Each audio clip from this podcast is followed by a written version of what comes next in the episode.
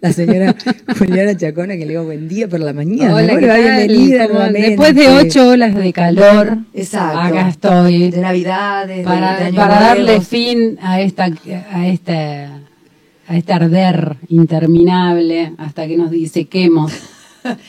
eh, no le voy a preguntar cómo lleva el calor, porque bueno. Bien, divino. Que lo A sabemos full. todos. Es Acá más, en la ¿quiere más, playa. Que quiere más? Playa, viste que es divino porque estamos acá en la arena blanca, mar turquesa. ¿Qué más se puede pedir? Nada. Absolutamente nada. Por lo tanto, vamos derecho a las palabras y a la poesía. Bien, acá estamos inaugurando la séptima temporada. Epa. Yo dije, wow, ya Es un montón. montón. Es un Me acuerdo montón. cuando empezamos ahí que yo medio tartamudeaba, ¿no? Y, y- y Año, quería hablar. entonces. Y 2016. Ay, hace un. Bueno, en Una eternidad. Sí, escúchame, ¿cuándo se viene la edición de. ¿De mi poemario? Sí, ella está, sigue en búsqueda. Es- Está como bañato. Bien, y la recopilación de todos los. los? Ah, bueno, eso podría ser. Sería muy buena idea, claro que sí. Hay, eh, la, la editorial que esté dispuesta a, a una editar una compilación de todos los escritores y poetas que han pasado por acá, pero será súper bienvenida y estoy segura que, que todos se van a sumar a esa apuesta. Sin duda. Hoy tenemos un invitado desde Neuquén, Mm, porque frío. porque siempre estamos ahí eh, un poquito en cada lugar del país. El invitado es Mauricio, no sé si voy a pronunciar bien su nombre, Giulietti, Giulietti. Nació en Neuquén en el año 1981, es profesor en letras, egresado de la Universidad Nacional del Comahue, coordina talleres literarios para niños, adolescentes y adultos. Publicó su primer libro de poesía en el año 2020 titulado La, espal- La espalda de la noche, de editorial Ruedamares. Su texto La escalera forma parte de la antología Leer por Leer del Ministerio de Cultura de la Nación. En el año 2020 sacó un segundo premio con su cuento El color de los zapatos en el concurso patagónico a 40 años de la gesta de Malvinas, organizado por los fondos editores de las provincias patagónicas y una mención de honor en el concurso de poesía organizado por la Universidad de la Matanza. Actualmente trabaja en dos libros que serán publicados en este 2023, uno de cuentos y otro de poesía. Hola Mauricio, ¿cómo estás? Hola, ¿cómo les va? Un gusto saludar a las dos. ¿Qué tal? ¿Cómo andas, Mauricio? Iván Jacob te saluda. Muy bien. Buen día. Con menos calor. Uy, pero ustedes Sí, están en. Neuquén, claro, nosotros estamos un poquito más húmedos. Tal cual. es tremendo por acá. Estamos como todos pegados, como el cuento todo en un punto Ítalo Calvino, viste que estaban todos en el mismo lugar, bueno, imagino, estamos así. sí. Estamos todos en, en el mismo lugar tratando de, de- de despegarnos un poquito. Eh, Mauricio, bueno, antes que nada, muchas gracias por sumarte a este espacio. eh, y no vamos a andar con vueltas, vamos a ir a la primera pregunta. ¿Cómo fue Buenísimo. tu, con, tu primer contacto con la literatura? ¿Dónde reconoces? Bueno, ahí fue la primera vez que me, que me encontré con la literatura y dije, oh, Bueno, por suerte tuve un contexto familiar muy lector. Una madre, yo siempre cuento la anécdota cuando trabajo con chicos que les gusta mucho de que algunos momentos yo pensaba que mi mamá no tenía cara porque estaba acostada con el libro abierto y nos contestaba a todos con el libro. Yo no sé después repasando si era una buena práctica de crianza o no, pero nos respondía así. Y después mi abuela también, que todos los días venía a casa y se sentaba a leer y yo sobre todo muy curioso como siempre y muy inquieto me sentaba al lado de ella y le preguntaba y ella me contaba lo que estaba leyendo que leía mucha novela histórica así que eso más todas las bibliotecas que había en mi casa fue como casi indefectible que yo empezara a leer y después dentro de autores el primer enamoramiento fue de Agatha Christie a los 10 años por ahí, donde yo dije, esto es una genialidad. Y después ya me pasó con la poesía con Alfonsina Storni en la etapa un poco más adolescente, 13 años. Pero por suerte fue el núcleo lector, fue mi familia, tuve esa suerte. Tuviste esa suerte, ¿no? Hay, muchas teorías que dicen los niños no, eh, no hacen otra cosa más que copiar el gesto, ¿no? De la lectura, como esa, esa abstracción que ven en el adulto, esa fascinación y por eso después leen. Eh, sí, y además eh, eso que decía el gesto es digamos, muy ejemplificable con mi mamá, por ejemplo, me decía, aunque sea una hora al día, lean, nos ponía. Y después cuando salíamos de viaje, nosotros vivíamos en una zona bastante alejada de Neuquén Capital, teníamos unas media hora de viaje, una zona rural, entonces siempre agarren un libro, porque teníamos que una balsa, entonces agarren un libro, una revista con Dorito, lo que quieran, pero el momento ese de espera de la balsa, que era otra media hora, era leyendo, o nos leían, ¿no? Pero más esto de, bueno, llevamos el agua, llevamos la comida y llevamos el libro. Eh, aunque no lo uses, no lo abras, está ahí. Ahí recordabas un poquito los cómics, ¿no? Con Dorito, recordabas las lecturas de, de las mujeres que, rodea, que, que estaban cerca tuyo cuando eras chico. ¿Y, y qué otras lecturas? Digo, pasaste de eso a Pizarnik, pero en el medio, sí. ¿recordabas haber leído algo que, que te llamó la atención? Sí, y leí, por ejemplo, Benur, me acuerdo de haber leído Benur, que fue como un relogro para mí. Una edición tapadura hermosa que hay en mi casa de mi abuela. Después me acuerdo, como ya te dije, Alfonsina Storne, Becker también, aparece Becker como la primera poesía. Incluso mi mamá me dio Becker como diciendo, toma que te va a gustar, no puede no gustarte. Eh, y, y, después mucha antología poética había en mi casa. Esas antologías bien gruesas que tenían escritores del siglo XVIII para adelante y casi creo que separado hasta por países. Y ahí me acuerdo que me gustaba me gustaba más que nada las, las mujeres me gustaba Elmira Agustini Juan Ibarburú que estaba ahí con la higuera con ese poema nada más. Eh, esas lecturas fueron como las más inaugurales en mí y muy poca literatura infantil en realidad. La literatura infantil la descubrí después de grande en una búsqueda más mía en la formación de las docentes y ahí me, me, me metí de lleno y de hecho es hoy es una de las cosas que más leo. Mauricio, ¿y el, el pasaje de la lectura a la escritura? Y ese fue un pasaje que al principio no estaba muy conectado. Yo empecé a escribir tipo nueve años por sí, por una cuestión de... Me acuerdo el primer poema se lo hice a mi mamá por el Día de la Madre en esa actividad que en la escuela que parecen tan fáciles de hacer. Hagan un poema para la, la, el Día de la Madre. y me acuerdo que ese fue mi primer poema, que me lo acuerdo incluso, y que me acuerdo que a mí me gustaba una, una nena y yo le regalé ese poema para que se lo regale a la madre. O sea, hay dos madres con ese poema que piensan que lo hizo eh, su hijo. Y, y, después más, y después sí lo, lo tomé casi como una especie de, de pulsión y de necesidad mía en la construcción de mi vida adolescente y más un poco más profesional cuando empecé la facultad los primeros años porque después cuando me metí de, letro, de lleno en letras no escribí como por 10 años ahí, ahí va eh, la pregunta ¿no? Eh, en general todos los escritores que han pasado por acá y tuvieron una formación en letras hablan un poco de ese bloqueo eh, en, totalmente en, en la formación sí. ¿no? ¿a qué crees que se debe? Yo creo que estamos invadidos por tantas voces y por una cuestión también, un enfoque al menos acá bastante academicista. Primero el enfoque academicista te desprende y teórico de la práctica de escritura. Y por otro lado creo que también cuesta mucho encontrar la voz propia. Eso es algo muy difícil que uno está en la búsqueda constante. No es un momento al que llegas, ¿no? Como y ya te quedás. Y entonces creo que hay una cuestión de de que uno va eh, como tapando la voz de uno con las voces de otros. Y ese proceso yo al menos lo pude hacer cuando separé de la universidad, tuve como mi largo trecho sin universidad, me separé un poco de las voces más teóricas y pude tener una búsqueda más de mi propia voz, que no fue que lo decidí de un día para el otro, sino que fue más más espontáneo. Pero yo creo que se debe en eso, en una cuestión, en un enfoque muy academicista que tiene la universidad, separado de las prácticas de escritura de taller, por ejemplo, que no se proponen en letras, y por otro lado de estar tan contaminados en el buen sentido y en el malo de otras voces. De hecho, yo me acuerdo que por este programa pasó a Ixa Raba, uh -huh. Karina, todas fueron compañeras mías y nunca nos conocimos como escritores en la facultad, nos conocimos después como escritores. ¿No? Es tremendo, ¿no? Eh, esto, esto que decías de, de bueno, la, la, práctica de lectura académica separada de la práctica de escritura, que por lo menos en la provincia de Buenos Aires, en, en, en los profesorados se sigue viendo.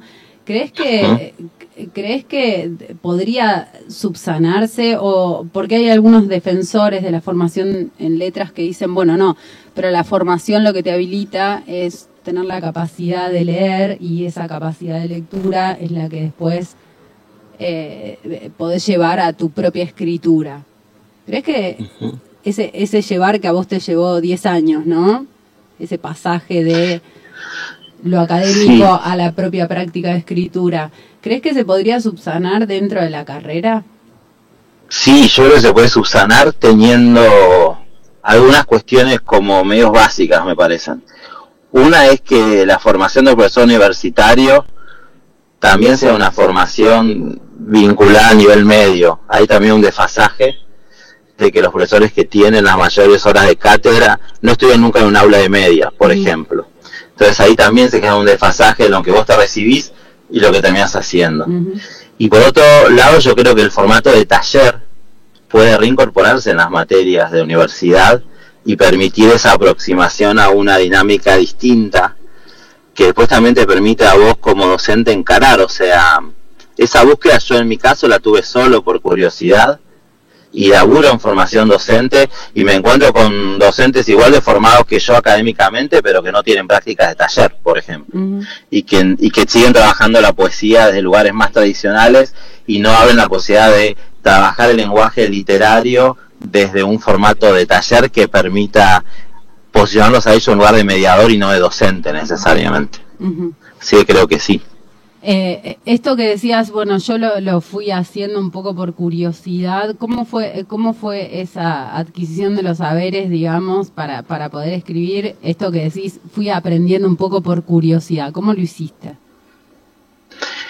Y ahí hay dos cosas. Por un lado, la, mi práctica de escritura por curiosidad fue porque yo al principio me recopiaba de Pizarnik.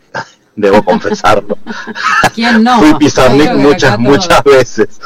Eh, y después lo que hice fue, bueno, en esta búsqueda de a vos, buscar temáticas y sobre todo hacer talleres. Yo me encanta el rol de alumno, de alumno, de estudiante. Estoy todo el tiempo buscando y tratando de, de romper las propias estructuras que yo voy armando para tener más búsqueda. A veces vuelvo a lo que tenía antes, a vuelve no, pero yo creo que la flexibilidad en la formación de uno es fundamental para ir rompiendo y también para después seguir formando a otros, ¿no? parece que es como bastante dialéctico eso, no, es, no son separados. Y después como rol docente mío también. ¿qué, ¿Qué se aprende en un taller? Primero aprender la dinámica de, de que otros puedan leer lo, o escucharte a vos leer y opinar sobre lo que vos estás escribiendo. Eh, y ahí se abre todo lo que implica la connotación del lenguaje literario, todo eso que está ahí atrás que pueden ser desde, cuestiones de orden semántico, de qué interpretaciones le dan a lo que vos estás escribiendo, hasta cuestiones más puntuales de, de, de gramaticalidad, ¿no? que pueden cambiar o no un sentido. Yo creo que esa construcción es mucho más colectiva y eso es lo interesante que te permite el taller.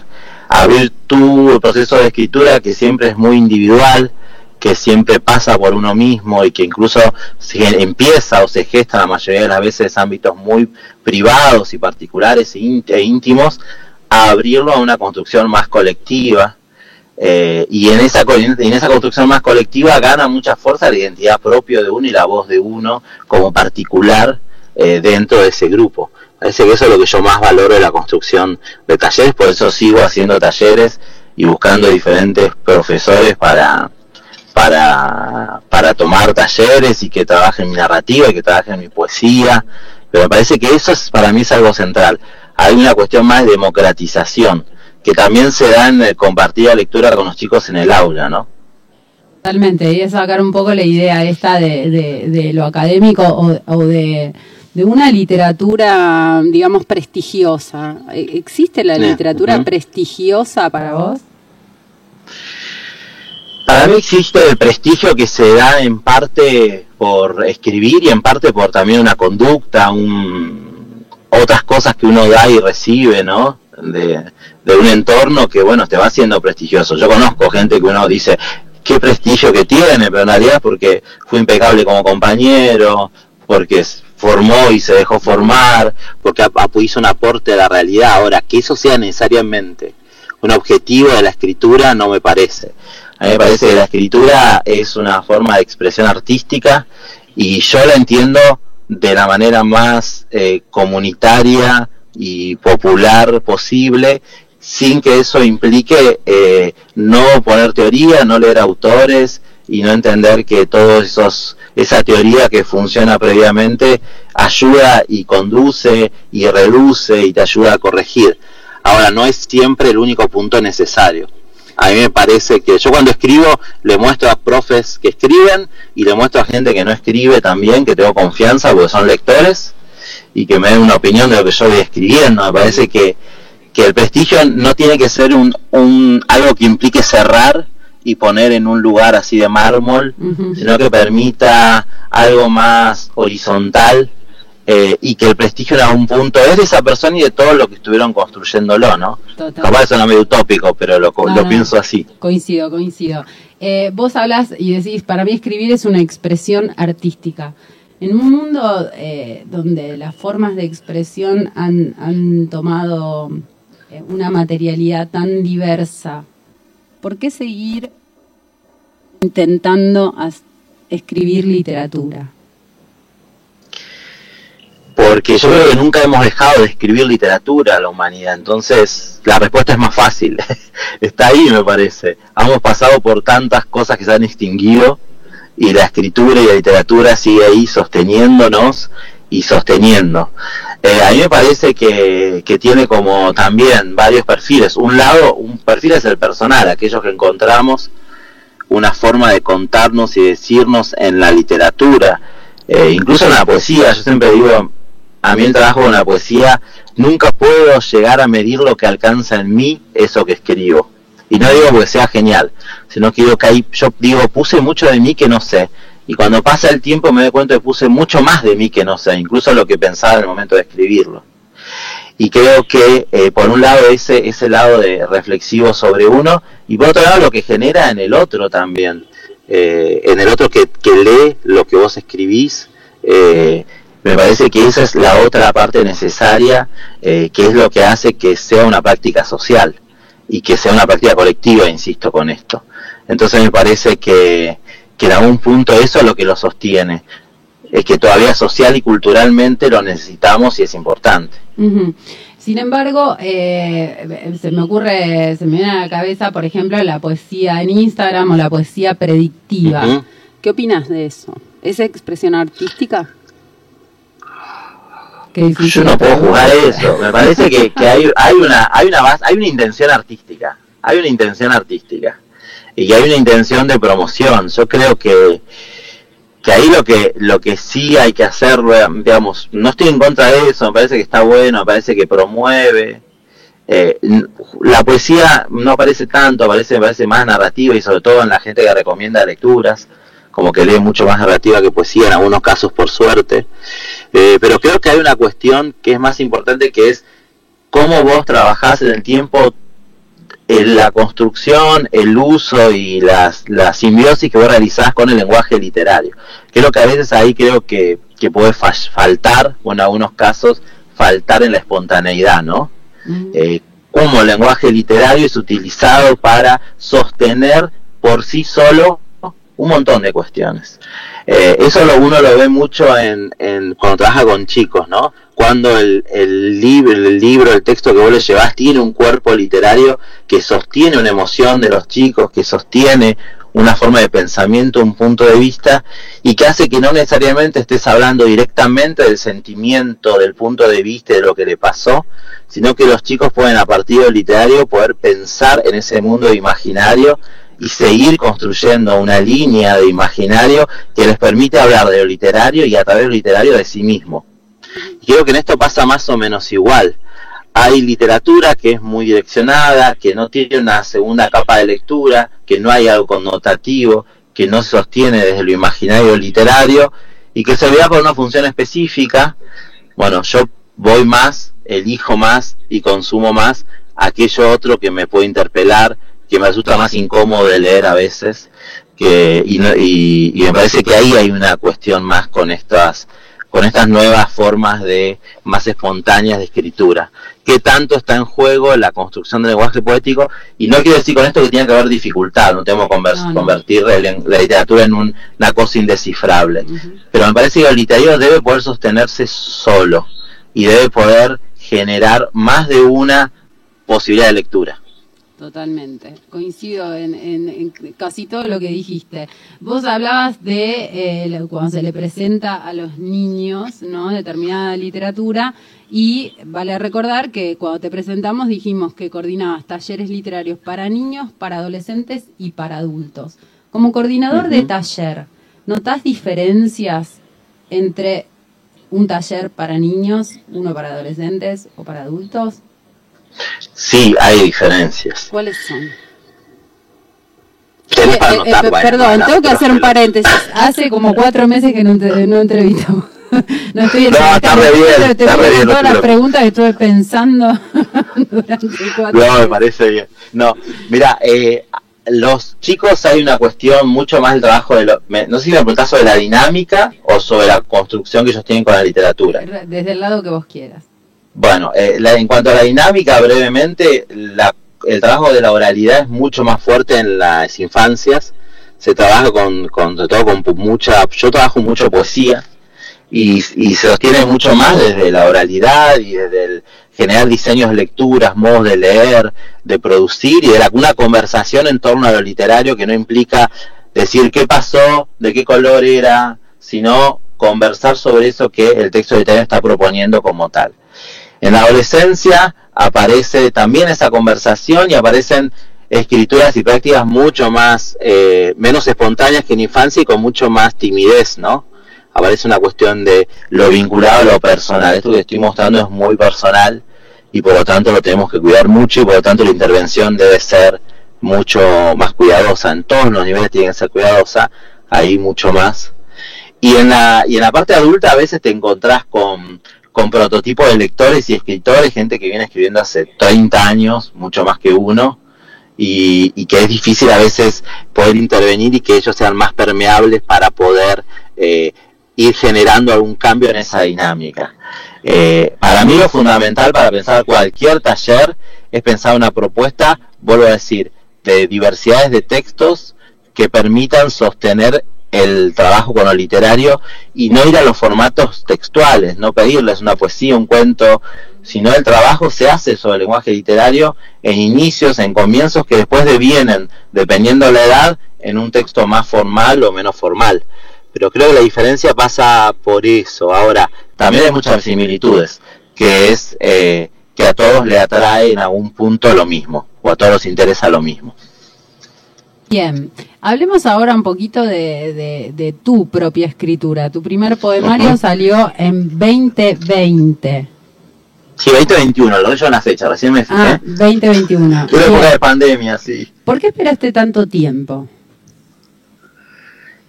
Porque, mm, eh, no sé, la verdad, eh, creo que parte en esto. Yo estuve mucho tiempo sin escribir, unos 5 años antes de sacar el libro, yo estuve como 10 años sin escribir y la realidad es que cuando volví empecé a trabajar un poco más, con más conciencia el trabajo de mi escritura y buscando una voz y un estilo que me, que me pueda identificar más. Y empecé a escribir un poco sobre lo que me preocupaba y lo que me más me interpelaba a diario que son las infancias que es lo que yo trabajaba mucho y trabajo mucho. Y después fue una propuesta concreta de la editorial eh, que me pidió que yo sabía que estaba escribiendo, me pidió y ahí empezamos a trabajar. Fue un poco más, no sé si fue un, un golpe de suerte, digamos, que una intención mía, ¿no? Y al principio yo lo tomé medio como, bueno, ya está, listo, ¿viste? Plantás el árbol, escribís el libro, no tengo hijos, pero bueno. Y la realidad es que después en el camino que uno va haciendo y lo que va generando con, con los libros y con estas participaciones que uno va haciendo, con Pedro y con todos los espacios que uno va apareciendo, medio como que ya te interpela de otro modo, ¿viste? Tenés que empezar a pensarte más seriamente del rol de, de escritor y empezar a trabajarlo más porque tenés, así sean cinco personas, cinco personas que te están pidiendo cuándo sale el otro libro. Eh, entonces me parece que fue medio así, fue como una oportunidad que se me dio eh, y que yo lo trabajé con un grado de inconsciencia muy grande y por lo tanto una libertad muy grande. Bueno, qué bueno. La espalda de la noche se llama tu primer poemario que salió por editorial Ruedamares. ¿Cómo es armar un poemario? Si vos le tuvieras que contar a alguien que nunca eh, armó un poemario, ¿cómo se arma? Digo, elegís un tema y te pones a escribir poemas sobre ese tema, o ya tenías mm, escrito y buscas similitudes, o una historia que se cuente en relación a, todo el, todos los vínculos entre los poemas. Hay un poco y un poco. Yo creo que hay parte que es armado, que uno puede ir pensando una temática que le interesa, sobre la que querés indagar, profundizar y probar. Yo lo tomo como un juego la escritura. Voy medio probando en función de lo que voy teniendo de que va interpelando, preocupando o tener deseo de indagar sobre esto. Y hay otra parte de mi escritura que va más como de un modo más inconsciente, que aparece, una poesía un poco que aparece acá, un cuento que aparece un poco allá. Y de repente cuando vos te sentás a armar es un trabajo medio de, de costurero, ¿viste? De empezar a ver si hay puntos en común entre todo eso que escribiste. A veces pasa que uno piensa, escribí un montón sobre esto y una vez estuviste escribiendo sobre otra cosa y eso es un armado de libro. Y a mí me parece fundamental en el armado eh, tener como una idea propia dónde querés ir o cuál es la intención que vos crees que vas y después nuevamente lo que dije al principio, abrir el juego. Buscar a alguien que te ayude, que colabore en una mirada respetuosa y amorosa, pero seria, sobre lo que vos estás diciendo, si ves que hay un libro, si no hay un libro, qué de eso que vos armás, armás vale, capaz que te quedás, tengo 30 poemas y te quedas con 5. Y bueno, ahí empieza el proceso real de, de, escritura con el libro. A mí con este que estoy armando me pasó eso. Eh, fueron dos poemas tres poemas que me parece que iban por ahí y empecé a partir de ahí a armar el poemario con más conciencia sobre lo que quería decir yo. Eh, me parece que, como te digo, hay una parte muy de control, más consciente, y hay otra parte que va como de un modo más inconsciente y para mí lo fundamental es poder armarlo y mostrarlo a alguien que te dé un criterio, un punto de vista y que te interpele más que nada, tampoco que te dé una regla armada. No, totalmente. Nerina Coronel el otro día eh, colgó una historia que dijo acá estoy armando un poemario en el piso, ¿no? Y tenía todas las, todos los poemas en el piso y los ibas armando. ¿De qué manera lo armaste vos? Sí, eh, imprimir es como que necesitas, porque necesitas como armar el rompecabezas. eh, yo lo que hago al principio es eh, escribir, ir como puliendo el poema hacia adentro, ¿no? El que me gusta lo voy dejando, el que no pasa a otra carpeta eh, y después una impresión, ir buscando un orden o una agrupación que, que las voy cambiando y que van viendo. Eh, y ir buscando como una especie de... A mí me interesa que el libro siempre pueda leerse de manera individual y también de manera continua que tenga en la totalidad algún sentido, algunos sentidos, ¿no? Entonces medio como que eso es lo que yo voy buscando, viendo si se puede separar en partes o no. A mí pasó con el primer libro que tenía mucha prosa narrativa y mucha poesía en verso. Entonces tiene esas dos partes el libro, que al principio yo dije, no, ya tengo uno u otro y al final lo pudimos unir en un único libro.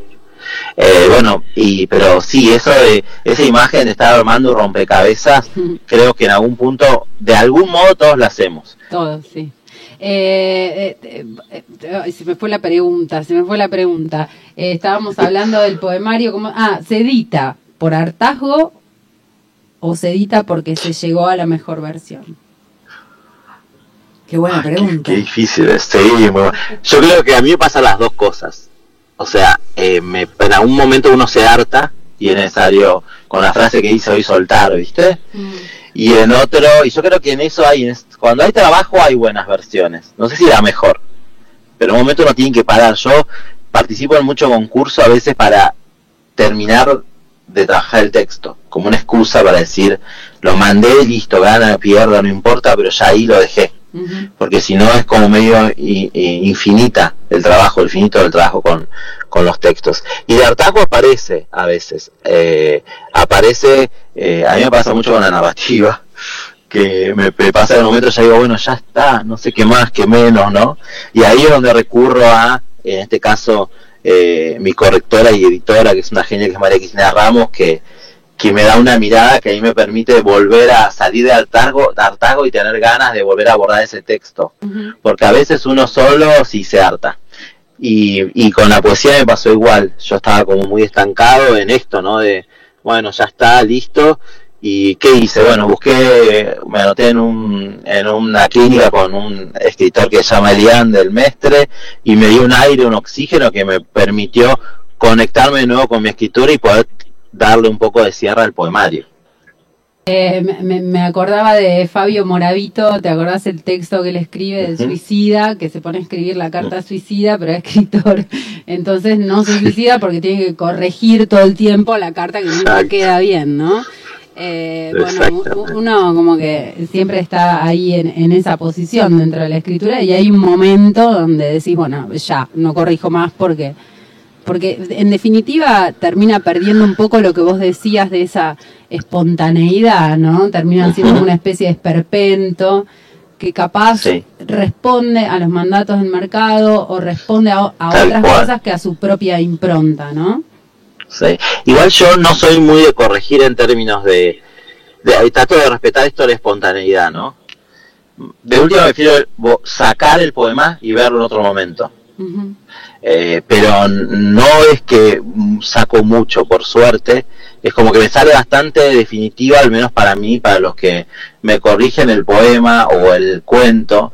Eh, pero tengo un proceso de escritura medio lenteja, digamos. Estoy mucho tiempo carburando y de repente escribo capaz que en media hora un cuento, ¿no?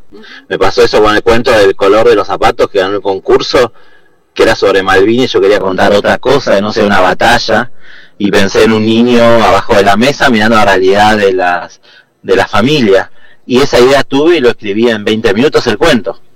Totalmente. Entonces digo, tengo ese proceso muy largo interno y, y después se, se, resuelve rápido. Después la corrección es bastante rápida y de última si no me convence lo dejo y volveré en algún momento o no. Algunos los pierdo en el sentido de que no vuelvo.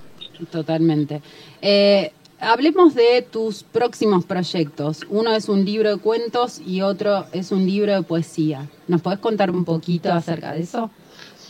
Sí, el libro de cuentos eh, surge de, bueno, este, de este cuento que ganó el concurso del Fondo Editorial Patagónico fue un concurso muy lindo porque además va a tener y tiene ya empezó a tener distribución en, escuelas públicas y en bibliotecas de toda la Patagonia una antología que se hicieron con los 25 ganadores. Eh, así que bueno eh, es un libro de cuentos que tiene ese cuento y como tenía ese cuento la editorial me pidió otros cuentos y yo envié varios cuentos que hablan en torno a mm, la infancia y en torno a eh, personajes que siempre están ahí muy cerca de lo vulnerable y lo carente, ¿no? Y la carencia. En torno a eso me gusta escribir bastante y por ahí va este libro de cuentos que mm, todavía no tiene título, pero que estamos trabajando ya en la última parte de la corrección y es el más próximo a salir. Y después el libro de poesía eh, habla en torno a los jardines y al jardín, y a partir de ahí empieza a indagar en también en, por una, en una parte en, la mirada sobre las familias que ya no están constituidas, que son nuestras familias núcleo, nuestra madre, nuestros hermanos, aquellas personas que nos cuidaron, los abuelos, y por otro lado de eh, un momento más presente de, de, ausencia y ruptura frente a todo lo que podemos romper y tener ausente en la vida frente a un jardín, digamos, ¿no? Eh, con una intención de no tener una mirada ni muy nostálgica ni muy triste, pero sí una mirada bastante real sobre eso. Yo ese libro lo empecé a, escribir después de un proceso personal difícil y, no sabía bien para dónde iba y cuando hice la clínica con Elian me di cuenta para dónde tenía que ir, así que estoy encarando ese, ese último tramo que puede ser largo. Eh te, se me van las preguntas porque tengo como 120 en la cabeza. Ah, y nunca las escribió, ¿no? No, no las escribo porque, porque la conversación va ocurriendo. o desocurre. Eh, Mauricio, eh, ¿te repetís cuando escribís? ¿Sentís que, que siempre estás escribiendo sobre lo mismo o no? Sí, me repito un montón, por eso intento salir de esa repetición. Eh, yo creo que hay temáticas que uno puede repetir y pueden estar presentes. Yo me aburro bastante en general con el mundo entero y ni les digo conmigo mismo. Entonces intento salir de ese aburrimiento buscando. Entonces digo, ya escribí esto, me quedó lindo, pero ya lo escribí, voy por otro lado, ¿no? Eh, y soy medio, como en ese sentido, medio malo conmigo, de decir, no, no, no escriba más sobre esto, y no escribo, me decido y no lo escribo. Después vuelvo, porque hay cosas que vuelven y que uno no controla. Pero sí, la repetición es parte de un, yo creo que es necesaria, porque son escalones para ir generando cosas nuevas, pero yo no creo que la repetición, yo al menos no puedo salir de la repetición, sino leo otras cosas. la, la, cuestión de leer otras cosas me parece fundamental. Si no busco lecturas, tengo momentos donde no escribo y estoy solamente leyendo poetas, por ejemplo. Y después vuelvo a mi escritura. Eh, y si no, tengo esta mirada de construcción con otro que me, me active alguna otra parte de mí que me permita salir de ese escalón o subirlo o bajarlo capaz. Pero la idea es es no repetirse. Eso creo que es un gran miedo que tenemos todos. Yo al menos lo tengo como... Por eso quiero que los libros sean distintos, eh, pero a veces cuesta también porque... Aparece, ¿no? Aparece el indicio de algo que ya dijiste, de, una palabra que ya usaste junto con otra, ¿no? igual, lo que, igual lo que ahí está bueno es que somos sujetos que envejecemos todos los días, entonces yo me repetí en tema, pero hace cinco años era distinto ahora. Entonces, de algún punto estoy diciendo algo a veces distinto, a veces de otro lugar. Así que confío en la vejez que me ayude. Es el agua del río que nunca es la misma. Exactamente, sí, sí. Bueno, Mauricio, no quiero que nos demoremos y me encantaría que, compartas con nosotras la lectura de algunos de tus poemas o, lo que quieras, o un fragmento de un cuento, lo que tengas a mano. Bueno, voy a leer un texto corto del libro La espalda de la noche, que se llama Una noche. Un velo en los ojos, el niño mira desde lejos, se espanta por el color rojo, por la violencia del grito. Una noche caerán estrellas, él lo sabe y cuida el cielo. Una noche caerá lluvia, de cosecha, él lo sabe entre sus manos.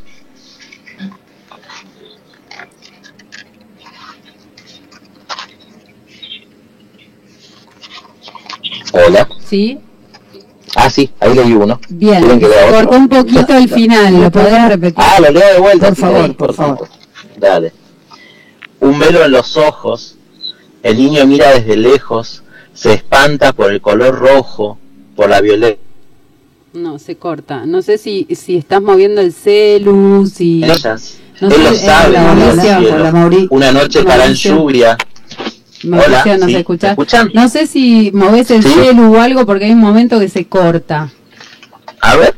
A ver. Ahí me quedo quieto. A ver, Ahí vamos me otra vez, vamos otra vez. Dale, no. Dale. La tercera vamos, La tercera la Sí, sí. Un velo en los ojos. El niño mira desde lejos. Se espanta por el color rojo por la violencia del grito.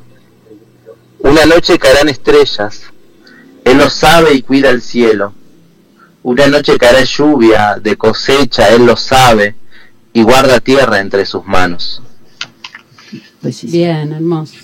Ahora sí se escuchó enterito. Bien, qué bueno, lo logramos. Hola. Sí. Ah, ya está. Bueno, ahí. ¿Tenés más? Sí, tengo más. Queremos más, queremos más, todavía tenemos. Dale, de otro, de otro tono, un poquito más lindo. Léete dos o tres más. Dale, de otro tono. Se llama Semilla. Se sientan en ronda y la niña junto a él. Sin té, sin techo, con sol, mira el niño dentro de su taza. Una semilla cae y se posa en su mente. Todavía no despertó la noche y él ya sabe qué sonrisa ocupará sus sueños.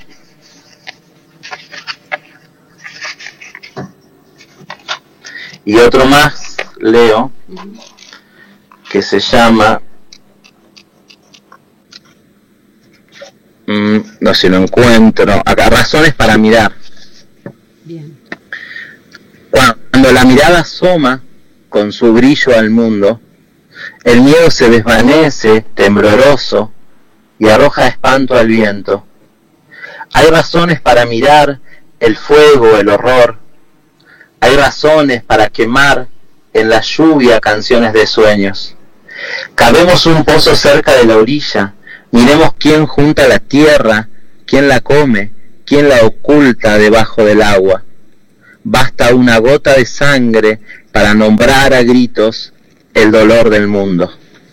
Tremendo, tremendo. ¿Tenés uno más para despedirnos? Uno más cortito, bueno. Lo que quieras. que quieras. Leo uno en prosa, Dale. ¿quieren? O sea, Dale. así le damos a la prosa poética. Se llama ¿Para qué el río? Poco a poco fue arrastrando la huella, el nido, los palos preparados para el fuego.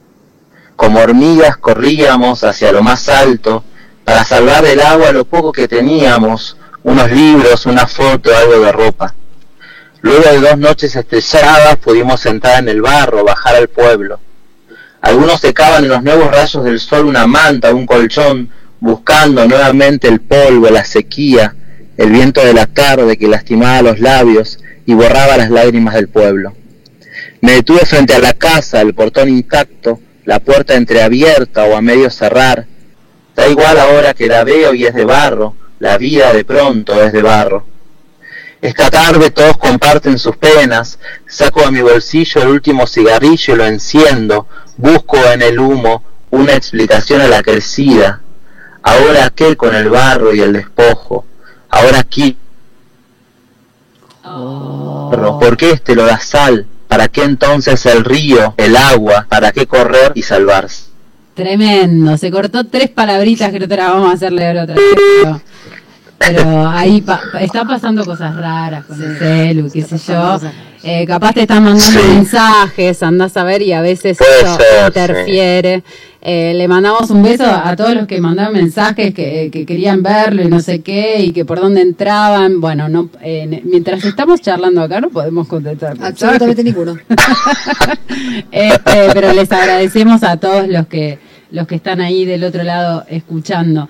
Mauricio, mil gracias por haberte sumado a este espacio, la verdad que tremendo. ¿Dónde se consigue tu libro? Mi libro se consigue, bueno, en, para la gente de Neuquén, en las librerías de Neuquén todas, sino por la página de Facebook de Editorial Rueda Mares, y si no en Salvaje Federal, Federal Salvaje, no sé cómo era el orden. Salvaje Federal. Eh, Salvaje Federal también está mi libro, por suerte ahí. Genial. Bueno, te agradecemos muchísimo y, y nada, te esperamos por acá con, con los próximos libros. Bueno, un placer y muchas gracias por el espacio y me encantó. Gracias, Mauri. Un beso. Eh, gracias, señora, como siempre, por traernos eh, este rato, este, este remanso. Este remanso, este bajarse de un mundo y subirse a otro, porque eso es lo que nos obliga también la, la literatura, porque nos interpela desde un montón de otros lugares. Y a mí lo que me pasa cada vez que viene esta columna, que ya sé de qué va, que más o menos miro y leo quiénes, van a, quiénes vas a entrevistar, es que y no debo ser la única, nos conecta con cosas que dejamos olvidadas. ¿no? Entonces siempre es, es sumamente bienvenido. Gracias.